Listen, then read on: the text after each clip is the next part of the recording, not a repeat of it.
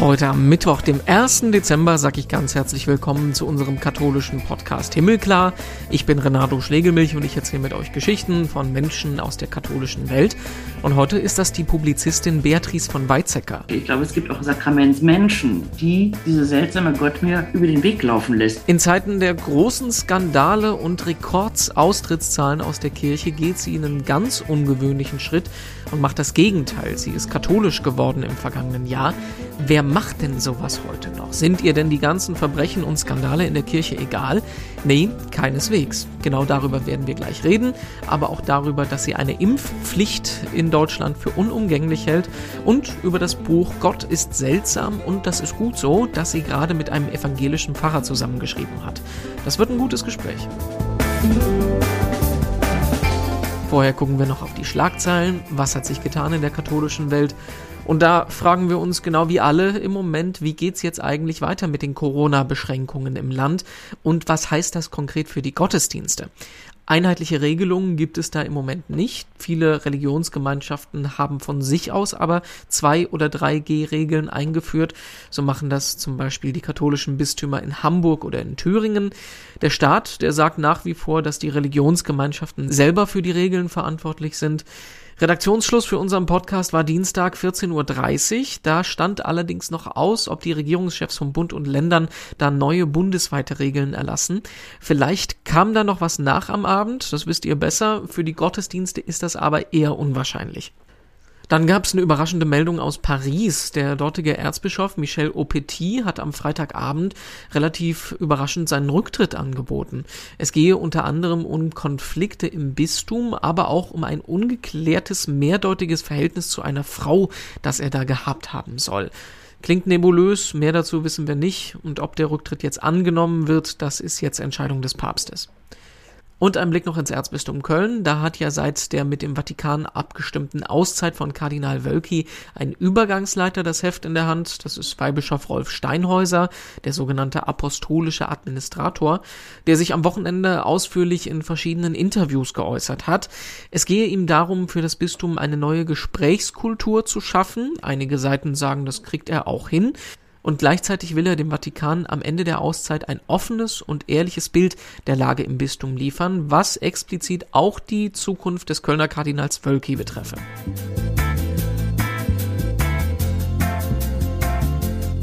Und ich freue mich sehr, dass ich mich in München unterhalten kann mit Beatrice von Weizsäcker. Schönen guten Tag, ich grüße Sie. Grüß Gott aus München, vielen Dank für die schöne Einladung. Wir ähm, sind jetzt seit knapp zwei Jahren schon dran, in unserem Podcast Menschen im Kontext der Pandemie vorzustellen. Sie äh, bewegen sich mit ihrem Leben irgendwo zwischen äh, dem Recht. Sie sind gelernte Juristin. Sie haben lange als Journalistin gearbeitet, Publizistin, also irgendwo zwischen Kirche, Gesellschaft, Recht, äh, Journalismus.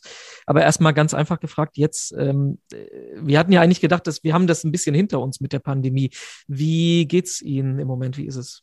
Ach, die Pandemie ist natürlich für auch für mich schwierig. Ich habe das Glück, in München ähm, in, in, in, einer Gegend zu leben, wo ich viel draußen sein kann.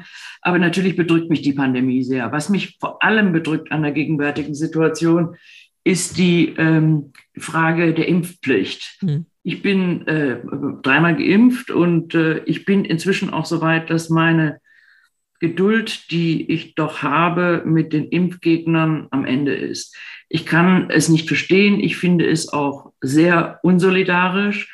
Äh, wenn ich mir anschaue, gerade bei uns in Bayern ähm, ist die Lage wirklich sehr, sehr schwierig. Die Inzidenz ist sehr hoch. Wir haben etliche äh, Landkreise, wo die Inzidenz schon über 1000 liegt. Das sind wirklich dramatische Zahlen.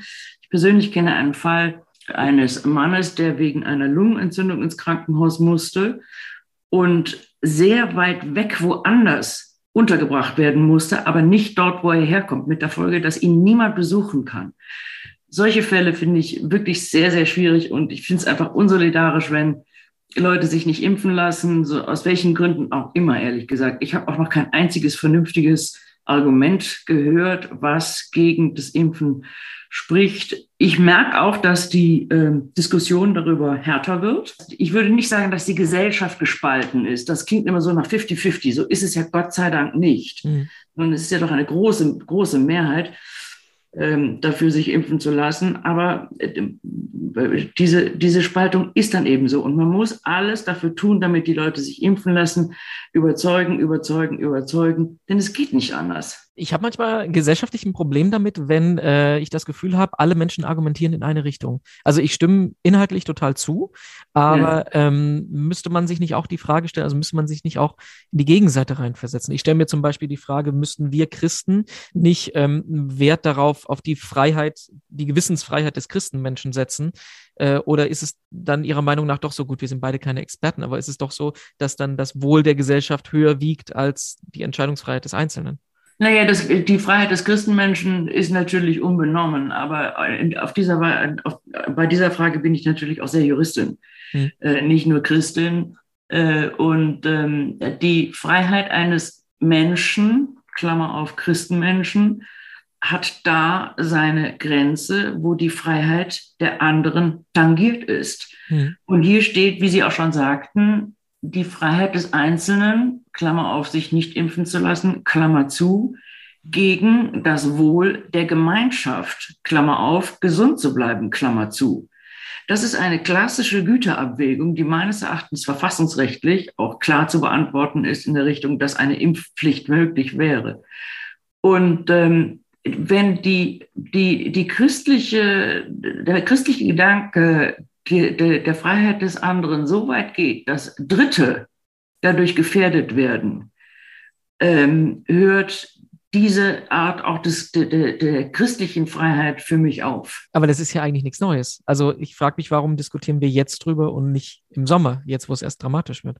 Weil die, die, die, die, Ausgangslage war ja im Prinzip schon seit einem halben Jahr bekannt. Ja, aber so ist es mit den Menschen. Die Menschen machen immer erst auf, wenn wirklich die Krankenhäuser überlaufen, wenn keiner mehr weder einen noch Ausweis, äh, Ausweis ähm, schauen Sie sich mal die Hausärztinnen und Hausärzte an. Ähm, die, die sind von morgens bis abends dabei, zu impfen, zu impfen, zu impfen, aufzuklären, aufzuklären, aufzuklären. Und die haben ja auch noch in Anführungszeichen normale Patienten, also herkömmliche äh, nicht mit äh, Corona verbundene Krankheiten. Das, der Aufschrei kommt dann immer dann, äh, wenn die Not wirklich groß ist und leider nicht vorausschauen. Das ist ein Jammer. Sie haben ja einen Blick auf die Kirchen, evangelisch-katholisch, da kommen wir gleich dazu. Wie, wie, wie hm. finden Sie, wie sich die Kirchen da geben? Also zum Beispiel hat ja äh, die Deutsche Bischofskonferenz jetzt letzte Woche ein Statement rausgegeben, äh, oder der Ständige Rat der Bischofskonferenz, wo drin steht, lasst euch impfen, aber so wirklich eine Impfpflicht zu fordern, da ist man ja immer noch so ein bisschen zurückhaltend. Trauen Sie sich nicht, das weiß ich, ich verstehe es aber nicht. Hm. Vielleicht liegt es daran, ich kann noch nicht für die sprechen, vielleicht liegt es daran, dass man sich nicht mit allen anlegen will. Denn die Konsequenz ist natürlich eine Impfpflicht. Also man kann nicht immer nur reden, reden, reden, irgendwann muss es sein. Das ist eigentlich ein gutes Schlusswort für das Thema, weil eigentlich wollten wir über was ganz anderes sprechen. äh, ich habe es gesagt, Sie kennen sich in beiden Bereichen aus, evangelisch und katholisch, denn man kann Sie oder wir können Sie äh, seit letztem Jahr im Club quasi begrüßen. Sie sind, obwohl Sie äh, sehr aktiv sind in der evangelischen Kirche aktiv gewesen sind, äh, Präsidium vom Evangelischen Kirchentag, äh, Präsidium vom ÖKT äh, bis zum letzten Jahr auch gewesen, haben sie dann gesagt, nee, ich will das alles nicht, ich, ähm, oder nein, ich entscheide mich nicht gegen etwas, sondern ich entscheide mich für das andere, für das Katholische. Da öffnen sich natürlich 10.000 Fragen bei mir im Hinterkopf, aber erklären Sie erstmal selber, wieso, wie kam es dazu? Das ist natürlich, so wie es äh, 10.000 Fragen gibt, ist es auch eine längere Geschichte.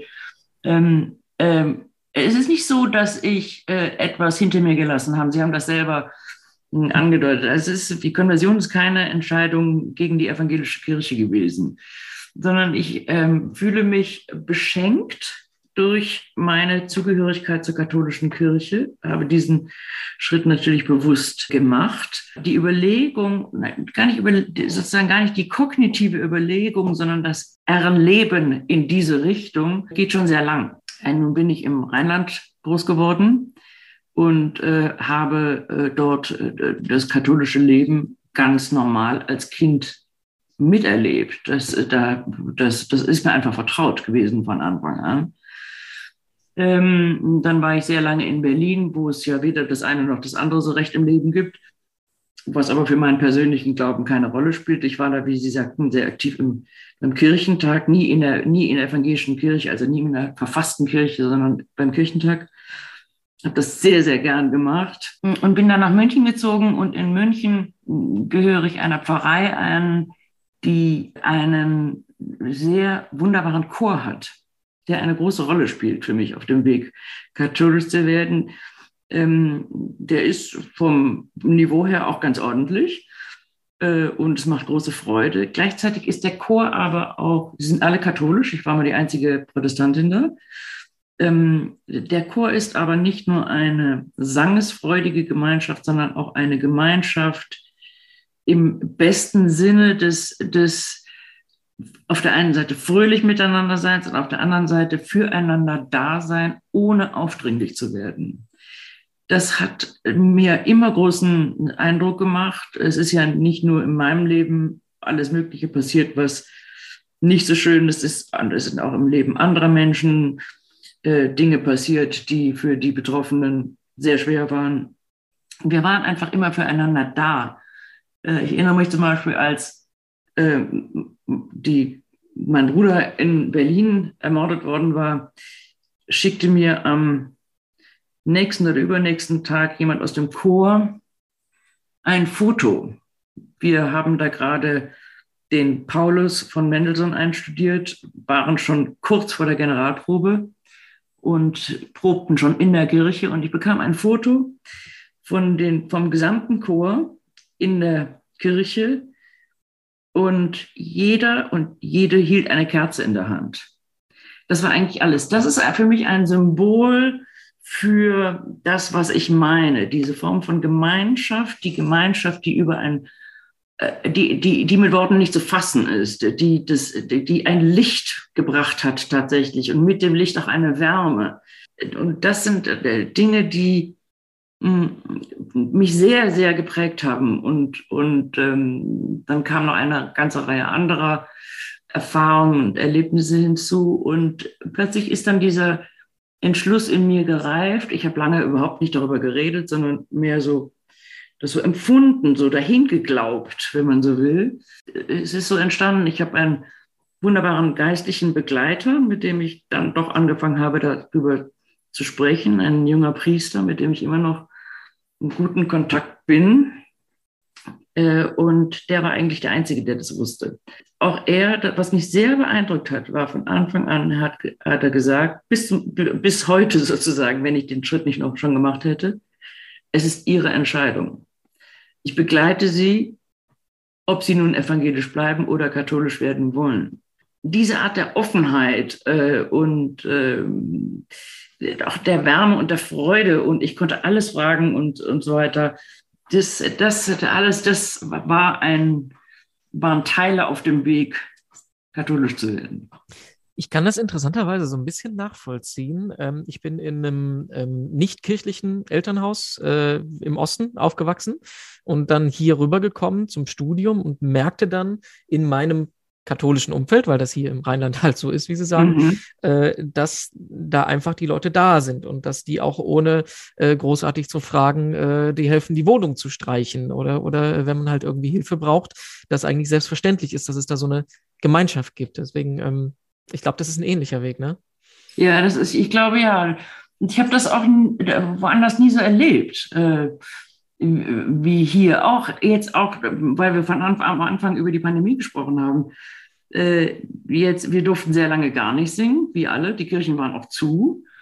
Ähm, und trotzdem hat sich der Kontakt natürlich nicht mit allen 60 ähm, Mitgliedern des Chores, aber mit einigen hat sich der, der Kontakt immer gehalten ähm, über WhatsApp-Gruppen und über sonstige Sachen. Oder wir haben dann mal draußen gesungen, einfach so als kleine Gruppe mit Abstand oder so. Man, man war auch in der Zeit ähm, immer füreinander da. Und das ist, das ist, auch wenn man sich mal über jemanden ärgert oder sowas, das, das, das bleibt, einem, wenn man so will, in einem freundlichen Bett. Jetzt sagen Sie ja ganz klar bewusst Entscheidung für, nicht Entscheidung gegen, aber jetzt muss man ja trotzdem die Frage stellen, warum gab es das in Ihrem evangelischen Umfeld vorher nicht? Also wo ist da der Unterschied? Das ist eine gute Frage ich hatte es einfach im evangelischen Umfeld nicht erlebt. Ein Unterschied ist vielleicht, dass, ähm, was ich auch an der evangelischen Kirche sehr schätze, äh, die evangelische Kirche lebt sehr stark vom Wort, von der Predigt. Und wenn eine Predigt gut ist, was unter uns gesagt selten der Fall ist, dann bin ich begeistert dabei. Es ist aber mit der Predigt auch geschehen sozusagen. Es ist, es ist in, also in Gottesdiensten ist halt der Schwerpunkt und der Mittelpunkt die Predigt. Und dann singt man und Vater unser und so weiter und dann geht man wieder nach Hause. Ähm, was nicht zu kritisieren ist. Wie gesagt, bei einer guten Predigt bin ich immer dabei. In, beim katholischen Gottesdienst schätze ich so sehr, dass, dass die Sinne auch angesprochen werden. Also ich bin, ich mag den Weihrauch, ich mag die, die Gerüche, ich mag Kerzen, ich mag das, dass man sich das, das Kreuzzeichen, dass man nicht nur sagt im Namen des Vaters, des Sohnes, des Heiligen Geistes, sondern dass man das an sich selbst vollzieht sozusagen. Also mhm. es visualisiert. Ähm, ich, ähm, ich, mag die, ich mag die Sakramente also als Zeichen der Nähe und der Gegenwart Gottes. Das bedeutet mir sehr viel, ähm, diese Sakramente. Das lege ich auch durchaus weiter aus als andere was für mich Sakrament ist, als zum Beispiel, ich glaube, es gibt auch Sakramentsmenschen, die, die äh, andere würden vielleicht sagen, dass ich nicht, muss ich gleich sagen, ähm, die, die, sind so wie Engel oder sowas. Aber ich würde eher sagen, es sind Sakramentsmenschen, die dieser seltsame Gott mir äh, ähm, über den Weg laufen lässt in bestimmten Weise, äh, in bestimmten Situationen. Das sind Sachen, die ich sehr mag und dann mag ich natürlich auch sehr gern dass äh, ich mich äh, überall auf der Welt, auch wenn die Welt einem zurzeit nur virtuell nah sein kann, da kann und sonst nicht, ähm, zu Hause fühlen kann. Also zum Beispiel, wenn ich die Sprache nicht verstehe, weil es ein Land ist, wo ich einfach die Sprache nicht kann, verstehe ich doch die Sprache des Gottesdienstes und fühle mich da zu Hause und fühle mich nicht fremd in dem Sinne. Das sind Dinge, die ich, die, die ich sehr anziehend finde, sehr mag. Also dieses quasi, sein, dieses Zuhause sein, dieses beheimatet sein. Also quasi die ähm, intellektuelle Ebene und die emotionale Ebene und die einen haben von dem einen mehr, die anderen haben von dem anderen mehr. Kann man das so sagen? Auf jeden Fall, auf jeden Fall. Es gibt, es gibt auch ähm, natürlich gute, sehr gute Predigten in, der, in, in, in den katholischen Messen. Sie spielen nur nicht diese, diese Hauptrolle. Wie war denn der Moment der Konvertierung? Ich vermute, das war im Gottesdienst gewesen. Wie, wie haben Sie das erlebt oder was, was wird da gemacht? Das, äh, das Interessante war, mh, hm, es war eine Erwachsenenfirmung. Also das rein juristische ist ja ziemlich banal. Also man tritt da aus und dann hier wieder und so weiter. Ähm, ähm, und äh, es war eine Erwachsenenfirmung zu einer Zeit, als äh, Corona schon da war, aber die Kirchen wieder geöffnet sein durften und ähm, man mit Maske singen durfte und Abstand. Und ähm, äh, ich, es war ein, ein, ein regulärer Samstagabend Gottesdienst. Und im Rahmen dieses Gottesdienstes war meine Firmung. Und das werde ich nie vergessen. Das war wunderbar, das war wirklich wunderbar. Erst war es mir super peinlich, weil ich dachte, oh Gott, im Mittelpunkt stehen, meine Güte, können wir das nicht im Kämmerlein machen? Das hätten wir auch machen können. Mhm. Also wir hätten das, sozusagen diese, diese Firmung ähm, hätte, kann man auch sozusagen im, im stillen Kämmerlein machen. Das wollte ich aber dann letztlich nicht, ähm, weil ich es letztlich doch sehr schön fand, dass die Leute, die kommen wollten und die gekommen sind, Zeuginnen und Zeugen wurden. Und ich auf diese Weise nicht nur vor Gott, sondern tatsächlich auch vor den Menschen äh, Teil der Pfarrei, der katholischen Kirche der, und der Pfarrei wurde. Und, äh, und dann kamen, waren noch etliche aus äh, meinem Chor dabei und die sangen, es war zum Niederknien. Also, zum Teil Solo mit, mit, mit der Orgel, mit unserem wunderbaren Chorleiter, der auch Organist äh, ist bei uns. Es war wirklich zum Niederknien schön. Und dann ließen, ließ da eine Freundin aus dem Chor, ließ, ließ da so bunte Blumenblätter äh, vom, von, von, ähm, von dem Balkon da unten runter. Also es war ein, war ein fast wie so ein Familienfest im Rahmen einer regulären Messe. Und es war sehr heilig, sehr fromm und sehr schön. Wie sahen denn eigentlich die Reaktionen auf diesen Schritt aus, auch aus Ihrem evangelischen Umfeld? die Reaktionen waren eigentlich gut. Die waren eigentlich gut. Ich, ich, es gab durchaus die eine oder andere, die dann sagten, wie du, wie kannst du und du bist doch eigentlich Feministin, was schon ein Wort ist, mit dem ich nichts anfangen kann, wenn auch andere mich vielleicht so bezeichnen würden. Ich benutze solche Worte nicht und ähm, deine Lebensform und deine Art und du passt doch gar nicht da rein. Aber es war die absolute Ausnahme. Viele waren zu meiner Überraschung nicht überrascht. ähm, ähm, nun hat auch, ich habe das vorher auch überlegt, also auch der, mein geistiger Begleiter hat mich auch mal darauf angesprochen. Denken Sie daran, was andere, wie andere reagieren würden. Ja. Und dann habe ich das theoretisch gemacht und dann habe ich sehr bald gemerkt, es ist mir eigentlich egal. Das, weil es, das hat, das hat ähm, jeder, jede und jeder soll, darf, kann äh, seine, eigene, seine eigene Auffassung haben, seinen eigenen Glauben. Und äh, jeder darf auch kritisieren, meinetwegen, was er oder sie möchte. Aber für, für, ich war mir so sicher meiner Sache, dass das für mich keine Rolle spielte. Wenn Gott meinen Weg so vorgezeichnet hatte, wie hätte ein Mensch das verhindern können? Aber ist es nicht trotzdem schwierig? Ähm, ich kann mir vorstellen, dass das ein Schritt ist, wo man sich auch für rechtfertigen muss. Gerade jetzt in diesen Jahren, wo es halt extrem ist mit äh, Missbrauchsthematik, mit äh, Frauen, ja. mit Homosexualität. Ich muss es ja nicht alles aufzählen, aber ja. da müssen sich ja selbst die Leute, die ihr Leben lang schon katholisch sind, inzwischen äh, ziemlich dafür rechtfertigen, dass sie aus dieser Kirche nicht austreten, während sie ja den entgegenteiligen Schritt gegangen sind. Genau, woran Sie schon erkennen können, dass die Themen, die Sie zu Recht genannt haben und mein Übertritt gar nichts miteinander zu tun haben. Mhm. Ähm, äh, natürlich finde ich die Sachen, die kritisiert werden, äh, ebenfalls kritikwürdig. Sie haben genannt sexualisierte Gewalt, Anschussbefohlen. Das ist einfach, äh, das, da, muss, da müssen wir nicht weiter drüber reden. Da kennen Sie in Köln viel mehr Geschichten als ich in Bayern, obgleich wir das auch kennen.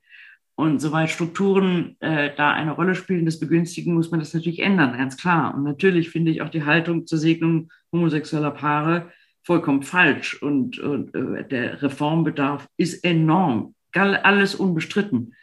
Das betrifft aber meinen Glauben nicht, seltsamerweise. Es kommt immer vor, als das geht einmal sozusagen um die, äh, um nicht um theoretische Fragen, das ist falsch, aber um eine um Macht, Politik, um Strukturen, um hm, solche Dinge und einmal um mein eigenes Innerstes. Das sind zwei verschiedene Dinge. Das eine interessiert mich, das andere macht mich aus. Das finde ich interessant, weil das ja auch zum Beispiel ein Kritikpunkt ist, der von konservativer Seite, inklusive vom Papst, gegenüber der deutschen Kirche und den deutschen Reformbestrebungen gebracht wird, dass halt zu viel an Strukturen gedacht wird und äh, der Glaube darüber vergessen wird. Ähm, was Entschuldigung. Kann, kann, man, kann man sie in, in, diese Schublade dann da reinstecken? Nee, ja, nein, nein, nein. Also nicht insofern, dass ich sage, Leute denken mehr an den Glauben, also kümmert euch nicht. Mhm. Denn der Glaube ist wichtig, Glaube und Gott sind wichtiger. Also braucht ihr euch nicht zu kümmern. Das ist natürlich Nonsens. Mhm. Denn natürlich müssen die Missstände abgestellt werden. Das ist doch gar keine Frage. Ähm, ich rede ja auch nur von mir.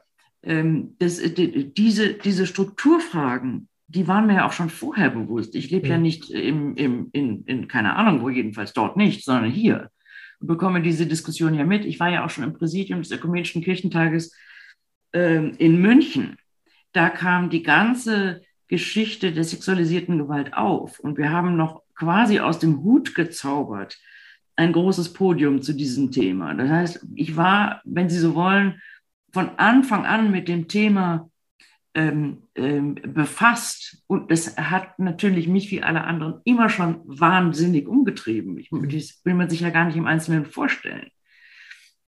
Äh, äh aber es ist was anderes als die Frage nach dem Glauben, aber die Frage nach dem Glauben darf nicht dazu führen, dass man sagt, katholische ja. Kirche glaubt mehr und kümmert dich nicht um den Rest. Das wäre ja, ich meine, das, das wäre ja absurd.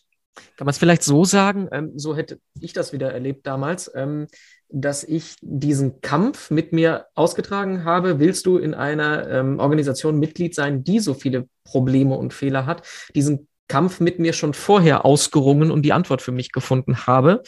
Und deswegen jetzt nicht so nicht so desillusioniert, nicht so schockiert sein kann, wie es andere sind, weil ich halt mich bewusst dafür entschieden habe, äh, äh, mit allen Konsequenzen. Ja, aber wie gesagt, äh, die, diese ganzen Themen, die mir ja, wie, wie ich schon erwähnte, lange vertraut waren, ähm, die haben äh, meine Entscheidung nie beeinflusst. Es ist auch nicht so, dass ich, dass ich mir sozusagen quasi in so zwei, zwei Schrittsystem überlegt habe, also diese, mit diesen Fragen habe ich jetzt befasst und ich habe die und die Meinung, also kann ich jetzt katholisch werden. Das ist, das ist einfach, das ist eine, das ist eine andere Baustelle, wenn man so will. Und ähm, das ähm, hat, das hat, das kann ich einfach auch so erzählen. Es hat während der ganzen Zeit, wo ich es, wo ich mich auf diesem Weg hingeglaubt habe, hin, das hinerlebt habe, haben diese Fragen keine Rolle gespielt. Mhm. Haben Obwohl sie, sie mich immer interessiert haben und ich sie immer außerordentlich wichtig fand und finde, keine Frage.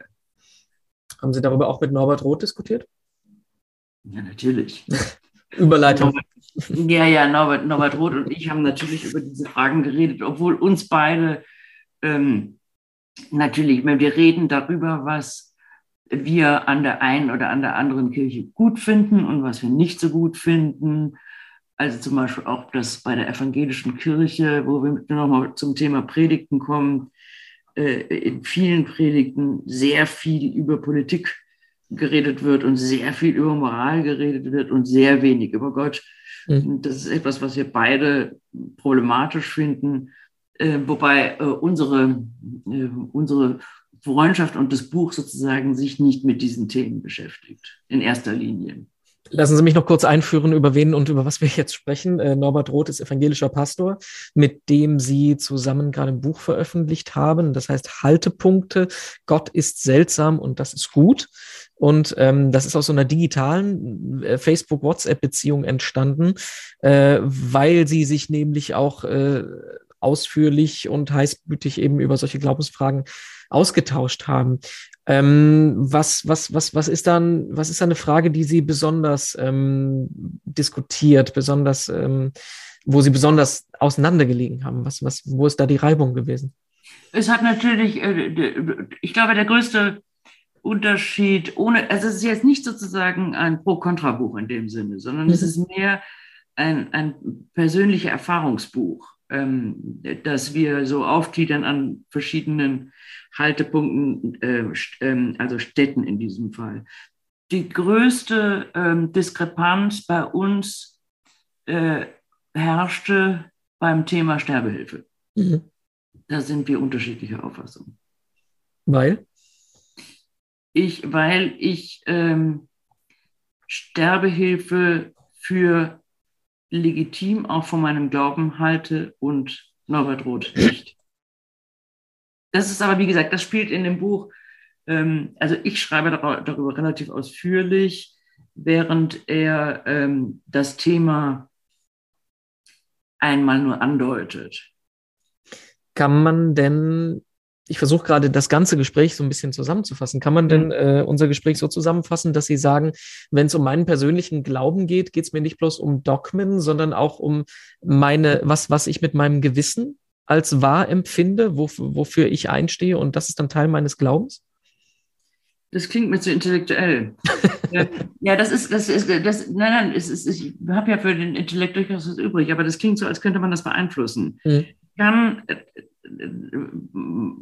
äh, äh, ich finde es schwierig zu sagen, das kann ich mit meinem Gewissen vereinbaren, also glaube ich. Das kann ich nicht mit meinem Gewissen hm. vereinbaren. Also Glaube ist ich nicht. Glaube ist ja eine, eine, eine Frage des Vertrauens, der Beziehung zu Gott, zu Jesus. Äh, und ähm, ähm, da, da geht es nicht darum, was ich mit meinem Gewissen vereinbaren kann, sondern da geht es mehr darum, kann ich in der Not auf Gottes Hilfe vertrauen? Kann ich glauben, dass Jesus mich begleitet, auch wenn es zapfenfinster ist? Diese Fragen. Dann passt das auch zu unserer Abschlussfrage. Die ist bei all diesen Podcast-Gesprächen immer gleich. Und ich denke, Sie haben da vielleicht auch was Interessantes zu sagen. Was bringt Ihnen Hoffnung? Hoffnung bringt mir trotz allem das Leben. auch wenn das Leben so eng, in unserem Fall besonders, mit dem Tod verbunden ist. Hoffnung bringt mir der Glaube, dass das Leben, was wir hier leben, nicht alles ist und der Tod nicht das letzte Wort über uns hat. Das, was ich glaube.